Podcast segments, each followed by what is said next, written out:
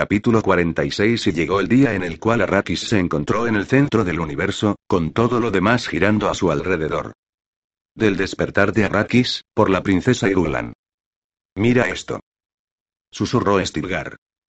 Paul estaba tendido a su lado, en una hendidura que se abría en la pared superior de la muralla escudo, con los ojos pegados al ocular de un telescopio Fremen.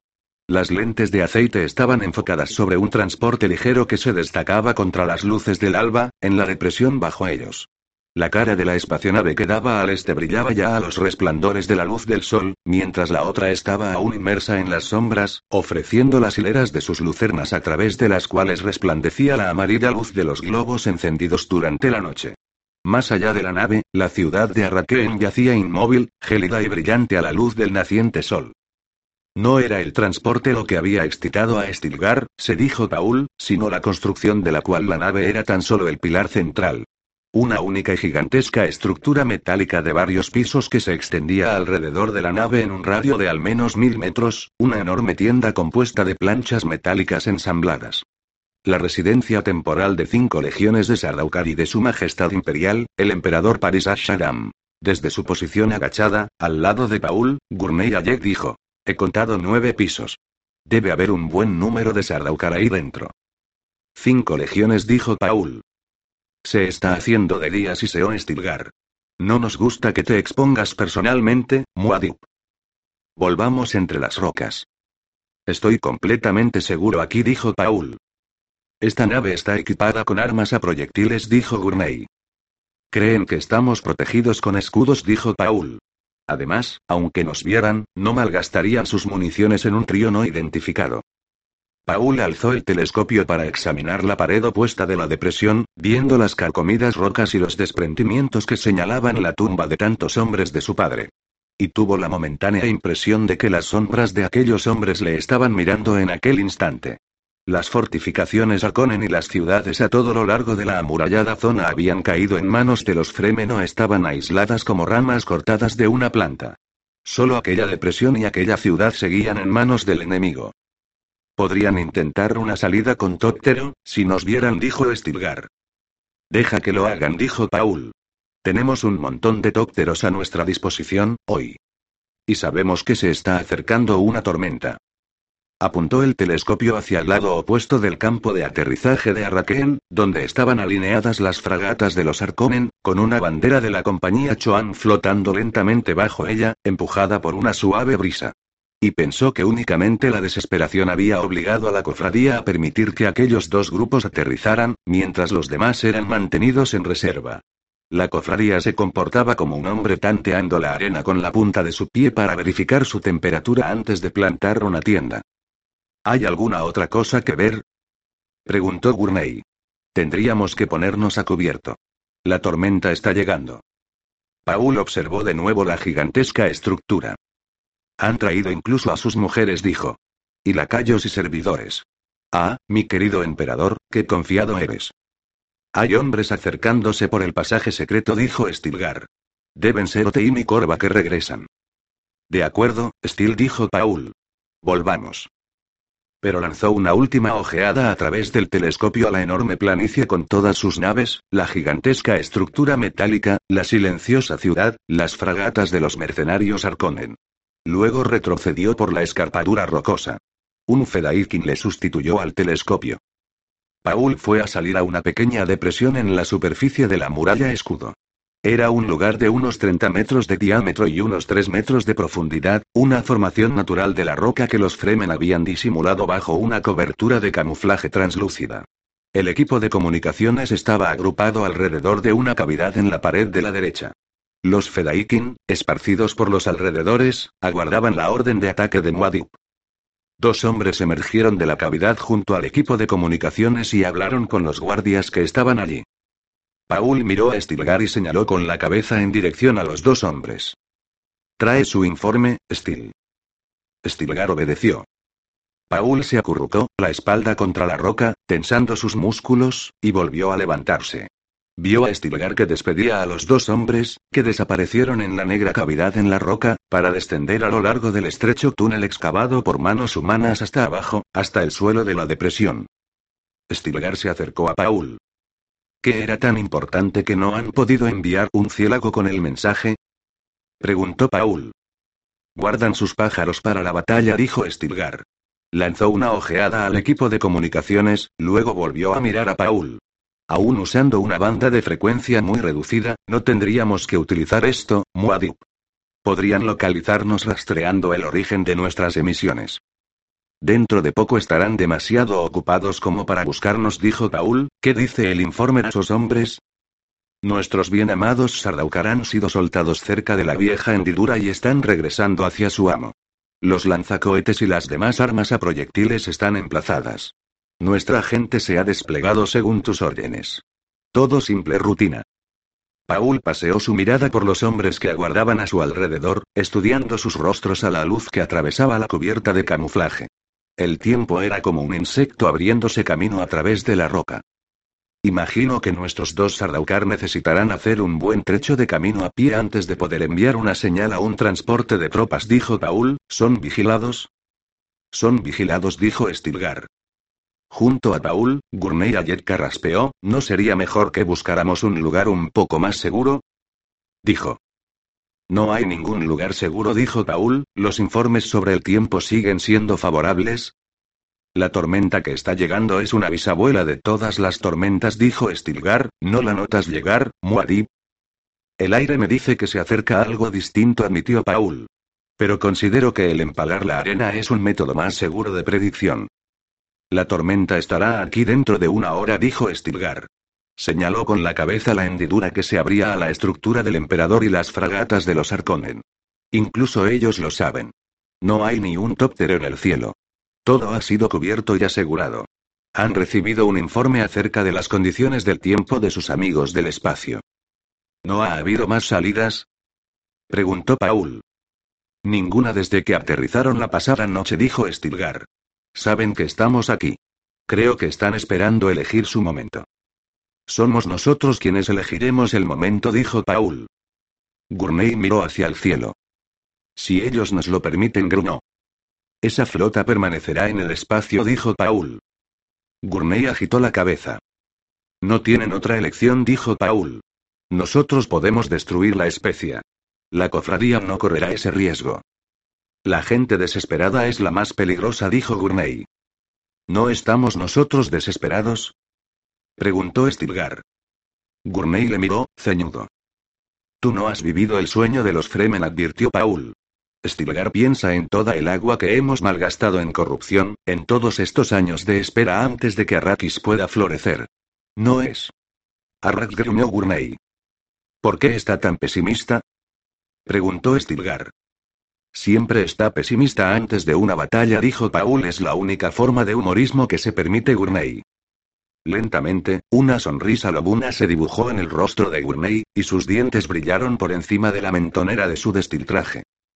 Me deprime el pensamiento de tantas pobres almas Arconen que vamos a enviar al más allá sin que tengan oportunidad de arrepentirse, dijo. Stilgar lanzó una risita. Habla como un Fedaikin, dijo. Gurney nació para ser un comando de la muerte, dijo Paul. Y pensó sí, que ocupen sus mentes charlando así antes del momento de lanzarnos al ataque contra esa fuerza reunida ahí en la planicie. Lanzó otra ojeada hacia la hendidura en la pared de roca y luego volvió a mirar a Gurney, observando que el trovador guerrero había reasumido su expresión ceñuda. Las preocupaciones minan las fuerzas, murmuró Paul. Tú mismo me lo dijiste una vez, Gurney. Migo que dijo Gurney, mi mayor preocupación son las atómicas. Si las utilizas para abrir una brecha en la muralla escudo. Esa gente no utilizará las atómicas contra nosotros, dijo Paul. No se atreverán. Por el mismo motivo que les impide correr el riesgo de que destruyamos la fuente de la especia. Pero la prohibición. La prohibición. exclamó Paul. Es el miedo y no la prohibición lo que impide que las grandes casas se ataquen mutuamente a golpes de atómicas. El lenguaje de la gran convención es lo suficientemente claro. El uso de atómicas contra seres humanos será penado con la destrucción planetaria. Nosotros vamos a emplearlas contra la muralla escudo, no contra seres humanos. La diferencia es sutil, dijo Gurney. Los leguleyos de ahí abajo se sentirán felices de admitirla, dijo Paul. No hablemos más de ello. Se volvió, deseando sentir en su interior la seguridad y la confianza de que había hecho ostentación. ¿Las gentes de la ciudad? Preguntó al cabo de un momento, ¿están también en posición? Sí murmuró Stilgar. Paul le miró, ¿qué es lo que se te está comiendo? Nunca he confiado completamente en los hombres de la ciudad, dijo Stilgar. Yo también fui en mi tiempo un hombre de la ciudad, dijo Paul. Stilgar se embaró. La sangre fluyó a su rostro. Muad'Dib sabe que yo no quería decir. Sé lo que querías decir, Stil. Pero aquí no se trata de lo que tú crees acerca de un hombre, sino de lo que hace realmente este hombre. Esa gente de la ciudad tiene sangre Fremen. Solo que aún no ha aprendido a romper sus cadenas. Somos nosotros quienes tenemos que enseñárselo. Stilgar asintió. Nuestra vida nos ha acostumbrado a pensar así, Muad'Dib dijo con voz grave. En la llanura funeral es donde hemos aprendido a despreciar a los hombres de las comunidades. Paul miró a Gurney, y observó que éste estaba estudiando a Stilgar. Gurney, explícale por qué la gente de la ciudad ha sido arrojada de sus casas por los Sardaukar. Un viejo truco, mi duque. Han pensado que llenarnos de refugiados nos acarrearía problemas. Las últimas guerrillas están tan lejos en el tiempo que los poderosos han olvidado por completo cómo combatirlas, dijo Paul. Los Sardaukar han seguido nuestro juego. Han tomado algunas mujeres de la ciudad para divertirse con ellas, y han decorado sus estandartes de batalla con las cabezas de los hombres que se han opuesto. Así han desencadenado un odio febril en gente que de otro modo hubiera considerado la inminente batalla tan solo como un gran inconveniente. Y la posibilidad de cambiar un dueño por otro. Los Sardaukar han reclutado para nosotros, Stil.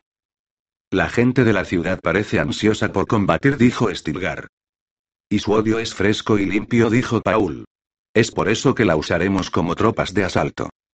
Sus pérdidas serán tremendas, dijo Gurney. Stilgar asintió con la cabeza. Conocen los riesgos, dijo Paul. Saben que cada Sardaukar que maten será uno menos para nosotros. ¿Comprendéis? Ahora tienen una razón por la cual morir. Han descubierto que forman un pueblo. Están despertando. Una sofocada exclamación llegó procedente del hombre que estaba al telescopio. Paul avanzó hacia la escarpadura. ¿Qué es lo que ocurre ahí fuera? preguntó. Una gran conmoción, Muad'Dib dijo el observador. En esa monstruosa tienda de metal. Un vehículo de superficie acaba de llegar del borde oeste de la muralla, y parecía un halcón picando sobre un nido de perdices. Nuestros cautivos Sardaukar han llegado, dijo Paul. Han emplazado un escudo rodeando el terreno, dijo el observador. Puedo ver el aire danzando hasta los límites de los almacenes de especia. Ahora saben contra quién van a combatir, dijo Gurney. Ahora las bestias Arconen deben estar inquietas y temblando ante el pensamiento de que aún hay una Atreides con vida. Paul se dirigió al Fedaikin que estaba al telescopio. Vigila bien la bandera en el mástil de la nave del emperador. Si mi estandarte es izado allí, no lo será, dijo Gurney. Paul observó el fruncido ceño de Stilgar. Si el emperador acepta mis reivindicaciones, lo señalará izando el estandarte de los Atreides sobre Arrakis. Entonces usaremos el segundo plan, atacando tan solo a los Arconen. Los Sardaukar permanecerán aparte, dejando que terminemos de arreglar el asunto entre nosotros. No tengo experiencia en esas cosas de otros planetas, dijo Stilgar. He oído hablar de ello, pero me parece improbable que. No se necesita experiencia para saber lo que harán, dijo Gurney. Están izando una nueva bandera en la nave principal, dijo el observador. La bandera es amarilla. Con un círculo negro y rojo en el centro. Una maniobra muy sutil, dijo Paul. La bandera de la compañía Choan. Es la misma bandera de las otras naves, dijo el guardia Fedaikin. No comprendo, dijo Stilgar. Una maniobra muy sutil, sí, dijo Gurney. Si hubiesen izado la bandera de los Atreides, hubieran tenido que reconocer más tarde todo lo que esto implicaba. Hay demasiados observadores alrededor. Hubieran podido responder también con los colores de los Arconen. Lo cual hubiera sido una abierta declaración de que estaban de su parte. Pero no. Han izado los colores de la Choan. Así les dicen a la gente de ahí, Gourmet apuntó hacia el espacio, donde están los beneficios. Les dicen que les importa poco que sea un Atreides o cualquier otro el que esté aquí, ¿cuánto falta aún para que la tormenta alcance la muralla escudo? Preguntó Paul. Stilgar se volvió y consultó a uno de los Fedaikin en la hondonada. Muy poco, Muad'Dib dijo luego. Llegará mucho antes de lo esperado. Es la tatarabuela de una tormenta. Quizá mayor de lo que desearíamos. Es mi tormenta, dijo Paul, y vio la silenciosa expresión de respetuoso temor en los rostros de los Fedaikin. Aunque sacudiera todo el planeta, no sería demasiado para mí, golpeará la muralla escudo. Lo suficiente como para que no se note la menor diferencia, dijo Stilgar. Un correo apareció por la cavidad que conducía al pie de la depresión. Los Sardaukar y las patrullas Arconen se están retirando, Muad'Dib dijo. Suponen que la tormenta arrojará demasiada arena en la depresión como para mantener la visibilidad, dijo Stilgar. Creen que incluso nosotros nos vamos a ver paralizados. Di a nuestros artilleros que tomen bien la puntería antes de que desaparezca la visibilidad, dijo Paul. Deben partirles la nariz a cada una de aquellas naves apenas la tormenta haya destruido los escudos. Se acercó a la pared rocosa, alzó una esquina de la cobertura de camuflaje y observó el cielo. Ya se veían las ondeantes colas de caballo de la arena arrastrada por el viento en la creciente oscuridad atmosférica. Paul volvió a colocar la cobertura. Que nuestros hombres empiecen a descender, Steel dijo. ¿Tú no vienes con nosotros? preguntó Stilgar. Me quedaré aún un poco con los Fedaikin, dijo Paul. Stilgar alzó los hombros, en un gesto de entendimiento hacia Gurney, y avanzó hacia la cavidad, desapareciendo en la negrura. Dejo en tus manos el disparador que hará saltar la muralla escudo, Gurney dijo Paul, cuento contigo. Cuentas conmigo. Paul hizo una seña a un lugarteniente Fedaikin. Oteim, retira las patrullas de control del área de explosión. Deben alejarse antes de que la tormenta llegue allí. El hombre hizo una inclinación y siguió a Stilgar.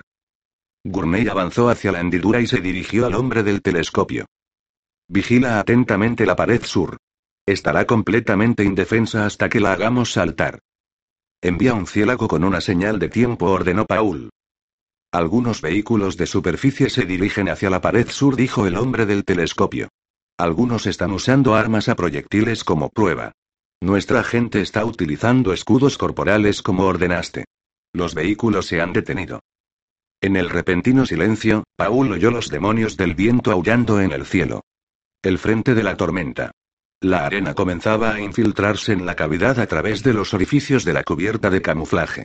Después, un golpe de viento arrancó la cubierta y se la llevó con él. Paul hizo una seña a sus Fedaikin para que se pusieran a cubierto y se acercó a los hombres del equipo de comunicaciones cerca de la boca del túnel. Gurney le siguió. Paul se inclinó sobre los operadores. Una red tatarabuela de una tormenta, Muad'Dib dijo uno de ellos. Paul observó el cielo cada vez más oscurecido. Gurney, haz que los observadores de la pared sur se retiren, dijo.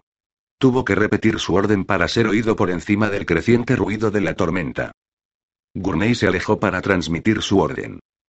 Paul ajustó el filtro sobre su rostro, asegurando la capucha de su destiltraje. Gurney regresó. Paul tocó su hombro y señaló hacia el disparador, a la entrada del túnel, tras el operador. Gurney entró en la cavidad y se detuvo allí, con una mano en el disparador y la mirada fija en Paul. Ningún mensaje dijo el operador junto a Paul. Mucha estática. Paul asintió, con sus ojos fijos en el cuadrante graduado en tiempo estándar frente al operador. Luego miró a Gurney, alzó una mano, volvió su atención al cuadrante. La aguja inició su último giro. Ahora. Gritó Paul, y bajó su mano. Gurney pulsó el disparador. Pareció pasar todo un segundo antes de que el suelo bajo ellos comenzara a sacudirse y a temblar. El retumbante sonido se añadió al rugido de la tormenta. El observador Fedaikin del telescopio apareció junto a Paul, con el telescopio firmemente sujeto bajo el brazo.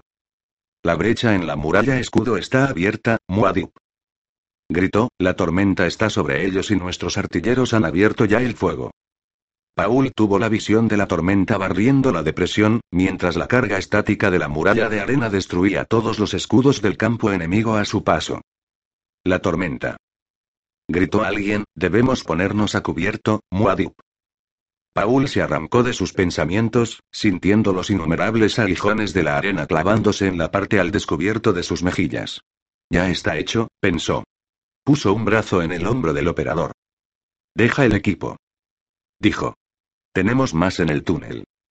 Se sintió empujado por los Fedaikin, que le rodeaban para protegerle, haciéndole entrar por la boca del túnel, hundiéndole en un brusco silencio, girando un ángulo para penetrar en una pequeña cámara iluminada por globos, con un nuevo túnel abriéndose al otro lado. Otro operador estaba sentado ante su equipo. Mucha estática, dijo el hombre. Vórtices de arena llenaban el aire a su alrededor. Sellad ese túnel. Gritó Paul. Un súbito silencio se adueñó del lugar cuando su orden fue obedecida, ¿el camino hacia la depresión sigue abierto? Preguntó Paul. Uno de los Fedaikin se alejó unos segundos, y regresó. La explosión ha causado un pequeño desprendimiento, pero los ingenieros dicen que el camino sigue abierto. Están quitando los estorbos con los láser. Diles que usen sus manos. Gritó Paul, hay escudos en acción ahí. Van con cuidado, Muad'Dib dijo el hombre, pero se volvió para obedecer. El operador de afuera apareció con otros hombres, acarreando su equipo. Les dije a esos hombres que abandonaran su equipo. Dijo Paul. A los Fremen no les gusta abandonar material, Muad'Dib dijo uno de los Fedaikin. Los hombres son ahora más importantes que el material, dijo Paul. Dentro de poco tendremos más equipo del que podamos usar nunca, o ya no necesitaremos más equipo. Gurney Ayek se acercó a él. He oído que el camino está abierto, dijo. Estamos muy cerca de la superficie, mi señor, si los arconen responden a nuestro ataque. No están en situación de responder, dijo Paul. En este momento están dándose cuenta de que ya no tienen escudos y que no pueden abandonar Arrakis. El nuevo puesto de mando está preparado de todos modos, mi señor, dijo Gurney. Aún no me necesitan en el puesto de mando, dijo Paul. El plan se desarrolla a la perfección incluso sin mí. Debemos esperar a que. Estoy recibiendo un mensaje, Muad'Dib dijo el operador en el equipo de comunicaciones. El hombre agitó la cabeza, apretando el auricular contra su oído, mucha estática. Empezó a escribir rápidamente en un blog ante él, agitando la cabeza, aguardando, escribiendo. Aguardando. Paul avanzó hasta situarse al lado del operador. Los Fedaikin se apartaron para dejarle paso. Miró por encima del hombro del operador lo que éste había escrito. Leyó. Incursión. En el Sietstab. Cautivos. Alia espacio en blanco familias de espacio en blanco están muertos. Ellos espacio en blanco hijo de Muad'Dib. El operador agitó de nuevo la cabeza. Paul alzó los ojos, para tropezar con la mirada de Gurney. El mensaje está incompleto, dijo Gurney. La estática. No puedes saber lo que. Mi hijo está muerto, dijo Paul, y supo en aquel mismo instante que lo que decía era verdad. Mi hijo está muerto. Y Alia está prisionera. Como rehén. Se sintió vacío, una cáscara sin emociones. Todo aquello que tocaba era muerte y dolor. Era como una enfermedad que podía difundirse por todo el universo. Experimentaba la sabiduría de un viejo, la acumulación de innumerables experiencias en un número incontable de vidas. Alguien dentro de él pareció lanzar una risita y frotarse las manos. Y Paul pensó el universo sabe tan poco acerca de la naturaleza de la verdadera crueldad. Capítulo 47. Y Muad'Dib se enfrentó a él y le dijo, aunque creamos que la prisionera está muerta, aún vive. Porque su semilla es mi semilla, y su voz es mi voz. Y ella ve más allá de las más lejanas fronteras de lo posible. Sí, ella ve hasta los más lejanos valles del ignoto debido a mí. Del despertar de Arrakis, por la princesa Irulan. El barón Vladimir Arkonen esperaba de pie, con los ojos bajos, en la sala imperial de audiencias, la ovalada Selamrit del emperador Parisa en el interior de la gran estructura. Con miradas furtivas, el barón había estudiado la estancia de paredes metálicas y sus ocupantes. Los Noukers, los pajes, los guardias, las tropas sardaukar de la casa alineadas a lo largo de las paredes cuya única decoración eran los estandartes desgarrados y sucios de sangre capturados en batalla. Luego sonaron voces a la derecha de la estancia, haciendo ecos en un alto pasillo. Abrid paso. Abrid paso a la real persona. El emperador Paris Shaddam IV hizo su entrada en la sala de audiencias a la cabeza de su séquito. Permaneció de pie a la entrada, esperando a que el trono fuera instalado, ignorando al varón, ignorando a todo el mundo en la estancia. El varón, por su parte, descubrió que no podía ignorar a la real persona, y estudió al emperador buscando una señal, un mínimo indicio que le permitiera adivinar el porqué de aquella audiencia. El emperador estaba inmóvil, impasible, esperando. Una figura delgada y elegante en el gris uniforme sardaukar con franjas de oro y plata. Su rostro delgado y sus gélidos ojos le recordaron al varón el difunto duque Leto. Tenía la misma mirada de ave de presa. Pero los cabellos del emperador eran rojos, no negros, y la mayor parte de ellos estaban ocultos por un yelmo de burser negro como el ébano, con la cimera imperial de oro sobre la corona. Un grupo de pajes apareció con el trono. Era una maciza silla tallada en un único bloque de cuarzo de agal, azul verdoso y translúcido, con vetas de fuego amarillo. Fue situado en el estrado, y el emperador subió a él y se sentó. Una anciana envuelta en un haba negro con la capucha echada sobre la frente se destacó entonces del cortejo del emperador y fue a situarse tras el trono, apoyando una descarnada mano en el respaldo de cuarzo. Su rostro, a la sombra de la capucha, era la caricatura del de una bruja ojos y mejillas hundidos, una protuberante nariz, una piel arrugada y surcada de abultadas venas. El varón detuvo su temblor al verla. La presencia allí de la reverenda madre Gaiusel Moyam, la decidora de verdad del emperador, revelaba la importancia de aquella audiencia. El varón apartó la mirada de ella y estudió el cortejo, buscando otros indicios. Había dos agentes de la cofradía, uno alto y grueso, el otro pequeño y aún más grueso, ambos con lánguidos ojos grises. Tras los lacayos había una de las hijas del emperador, la princesa Irulan, una mujer de la que se decía había sido adiestrada en la más absoluta manera Bene Gesserit, destinada a ser una reverenda madre. Era alta, rubia, con el rostro de una frágil belleza y unos ojos verdes que miraban traspasándole a uno de parte a parte. Mi querido varón. El emperador se había dignado notar su presencia. Su voz era de barítono y exquisitamente controlada. Parecía como si le despidiera al mismo tiempo que le saludaba. El varón se inclinó profundamente y avanzó hasta la posición requerida, a diez pasos del estrado. He venido a vuestro requerimiento, Majestad. Requerimiento. Graznó la vieja bruja. Vamos, reverenda madre, la regañó el emperador, pero observó con aire divertido la turbación del varón. Ante todo, decidme dónde habéis enviado a vuestro favorito, Tufire Watt. El varón lanzó ojeadas a diestro y siniestro, irritándose consigo mismo por no haber traído a sus propias guardias, aunque no le hubieran servido de gran cosa contra los Sardaukar. De todos modos. Bien. Dijo el emperador. Ha desaparecido desde hace cinco días, Majestad el varón dirigió una ojeada a los agentes de la cofradía, y luego volvió a mirar al emperador. Debía tomar tierra en una base de contrabandistas para intentar infiltrar algunos de sus hombres en el campo de ese fanático Fremen, Esmuadib. Increíble. Dijo el emperador. Una de las salmentosas manos de la bruja palmeó el hombro del emperador.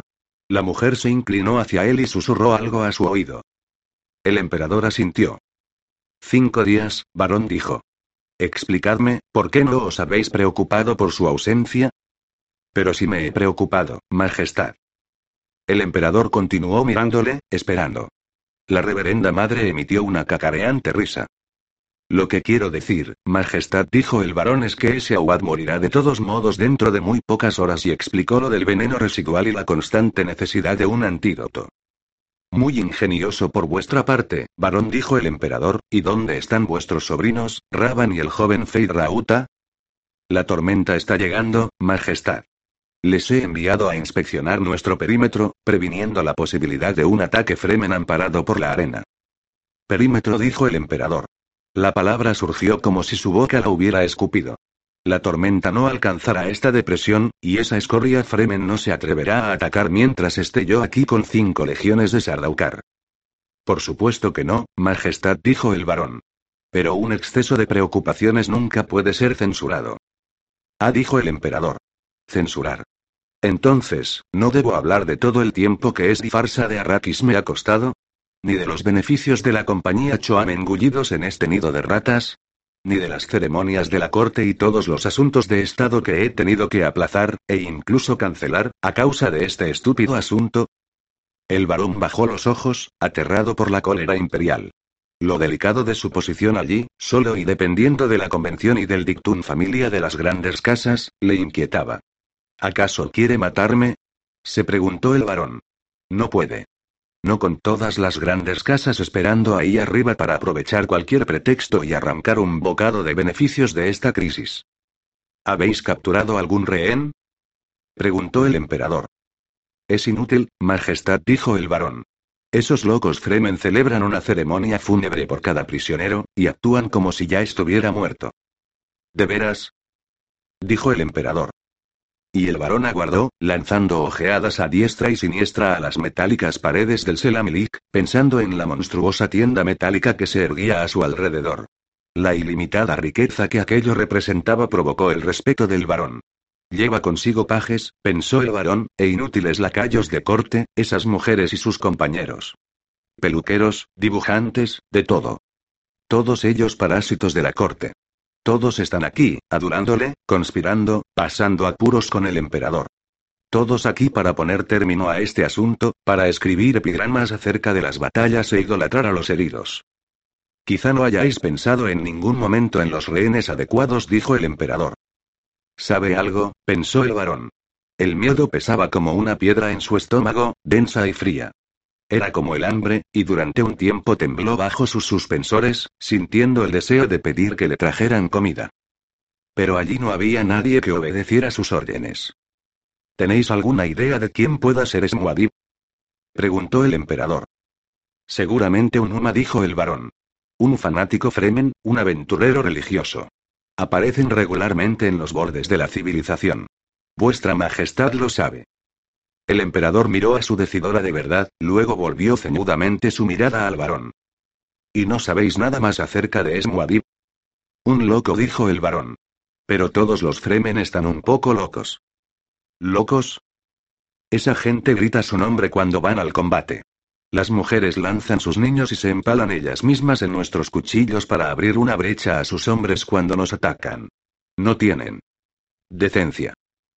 Eso es grave, murmuró el emperador, y su tono de burla no escapó al varón. Contadme, ¿habéis explorado alguna vez las regiones polares al sur de Arrakis? El varón miró fijamente al emperador, sorprendido por aquel brusco cambio de tema. Pero, Bien, vuestra Majestad ya sabe que toda esa región es inhabitable, abierta a los vientos y a los gusanos. No hay la menor especia en aquellas latitudes. ¿No habéis recibido ningún informe de los cargueros de especia acerca de las manchas verdes que han aparecido allí? Siempre ha habido tales informes. Algunos han dado lugar a investigaciones. Hace mucho tiempo. Han sido vistas algunas plantas. Muchos tópteros se han perdido. Esto cuesta demasiado caro, vuestra majestad.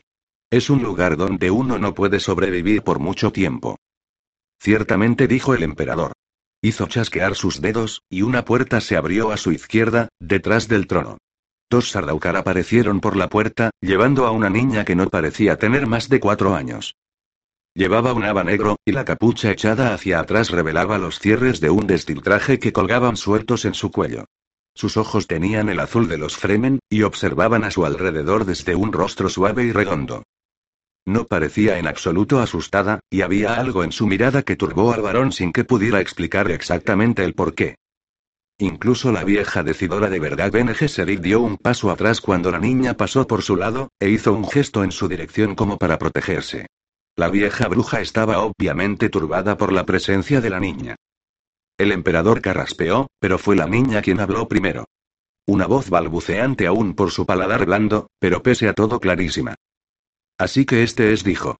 Avanzó hasta el borde de la platir. No tiene muy buena apariencia, ¿eh?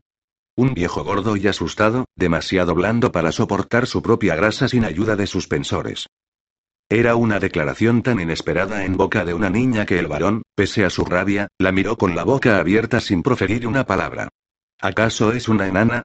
Se preguntó, mi querido varón, dijo el emperador, os presento a la hermana de Muad'Dib. Laer. El varón centró su atención en el emperador. No comprendo. También yo, a veces, soy en exceso prudente, dijo el emperador. Se me informó de que en vuestras deshabitadas regiones meridionales se apreciaban huellas de actividad humana. Pero no es posible. Protestó el varón. Los gusanos. No hay más que arena hasta.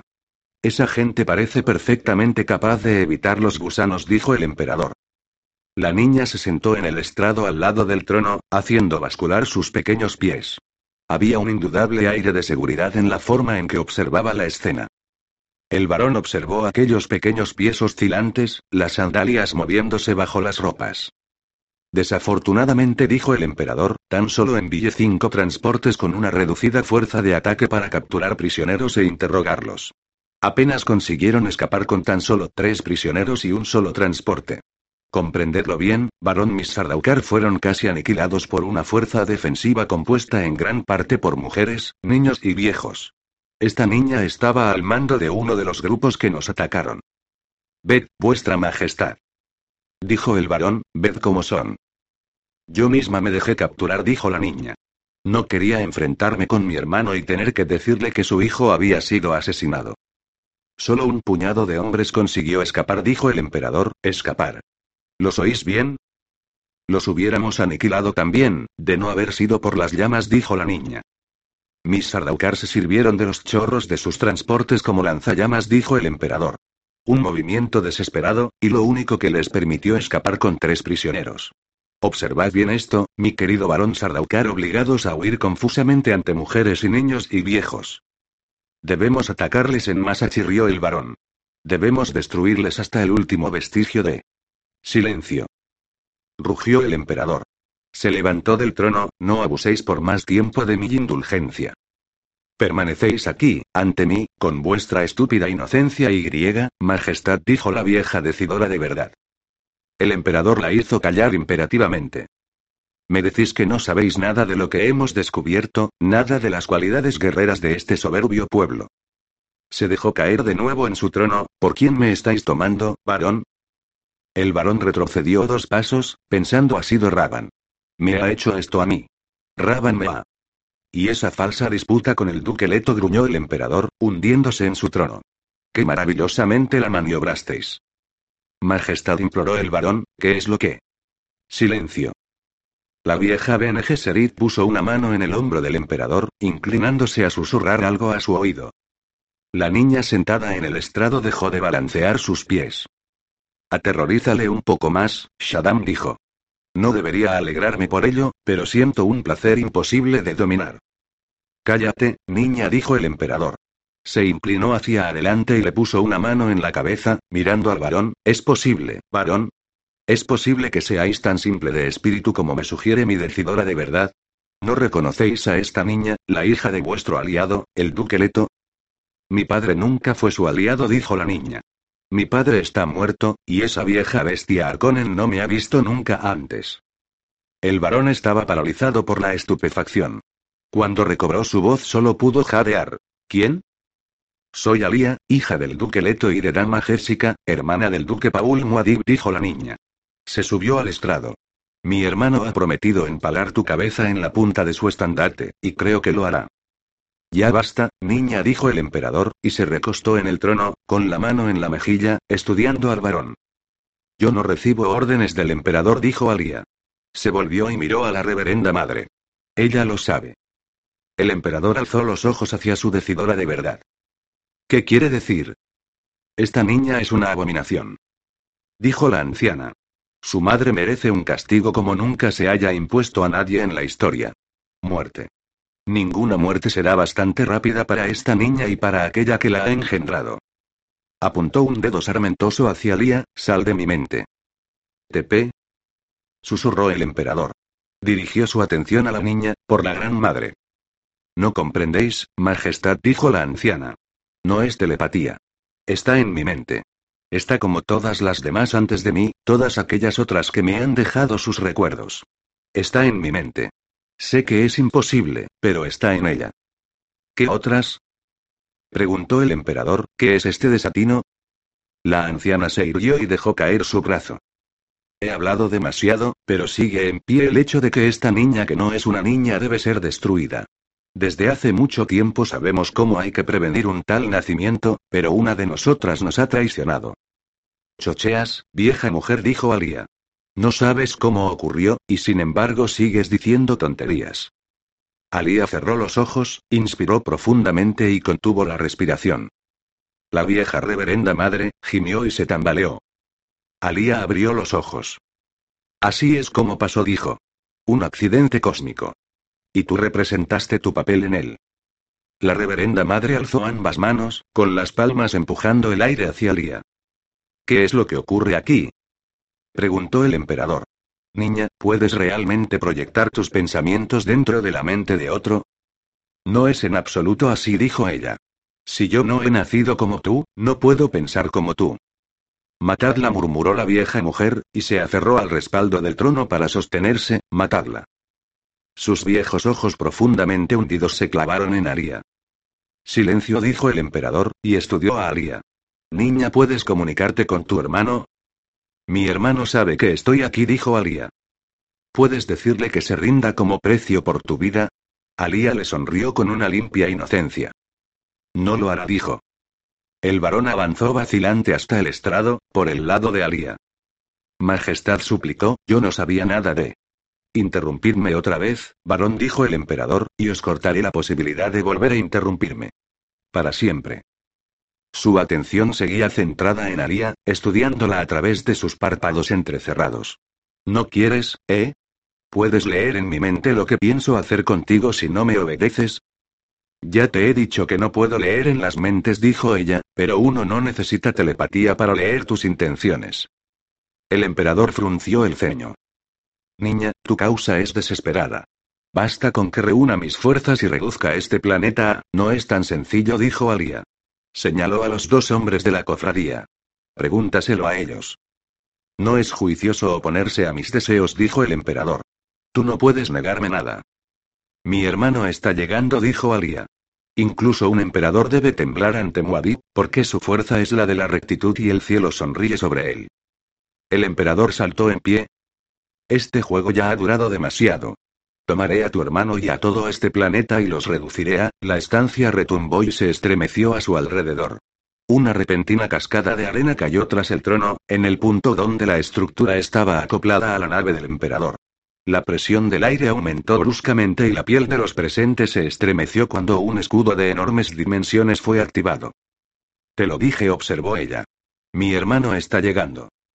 El emperador estaba inmóvil frente a su trono, con la mano derecha apretada contra su oído, escuchando su servoreceptor que le transmitía el informe de la situación. El varón avanzó dos pasos tras Alía.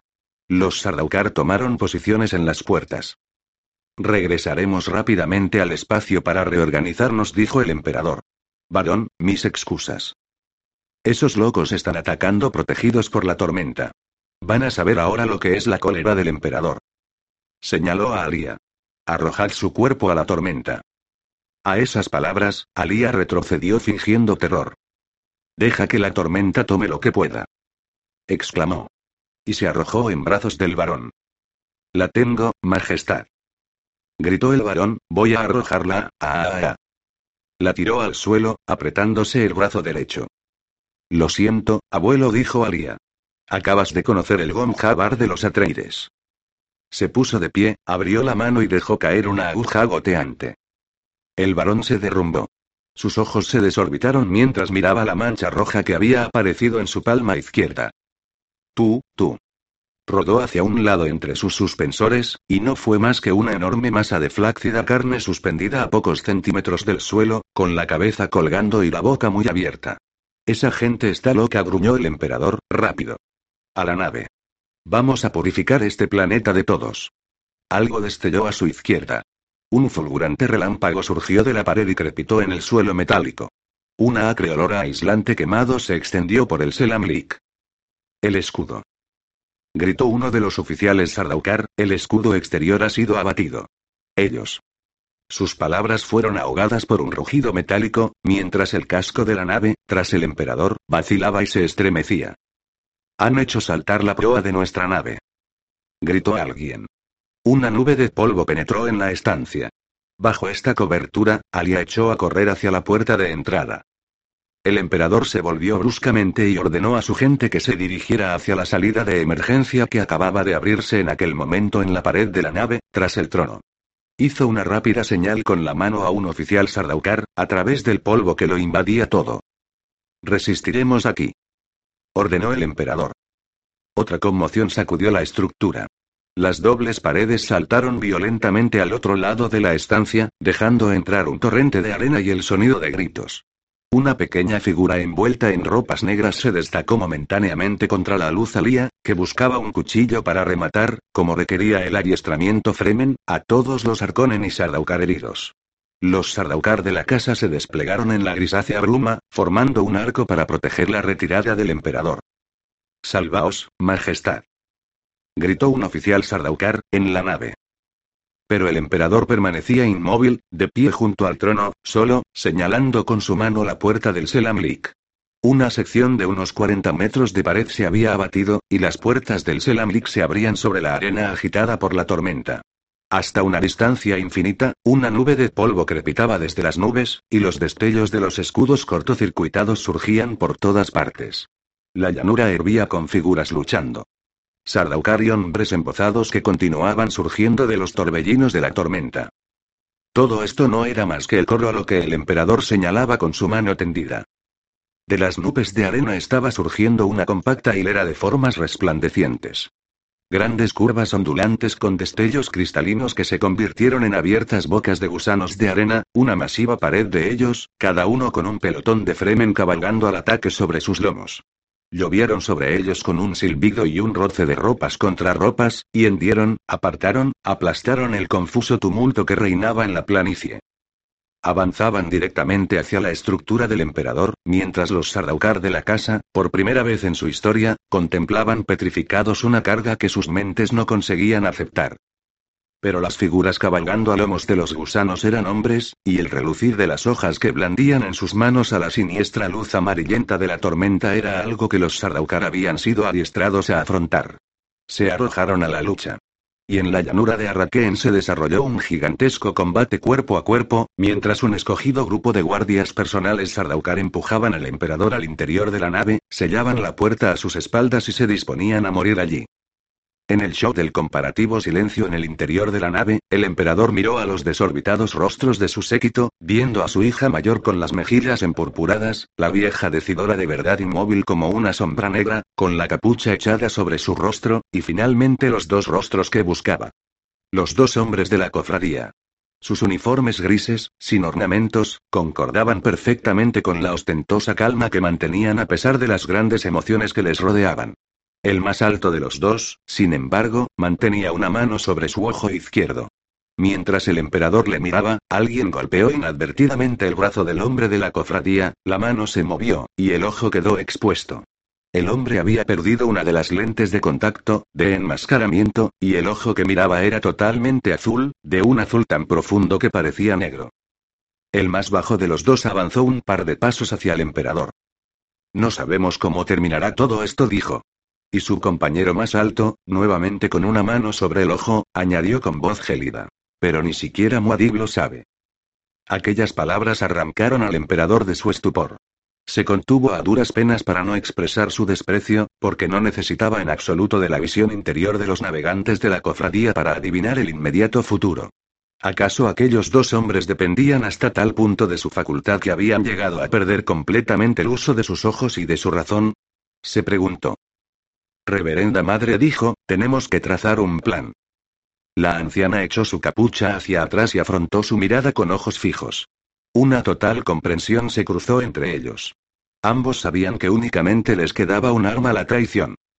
Decid al conde Fenring que venga aquí, dijo la reverenda madre.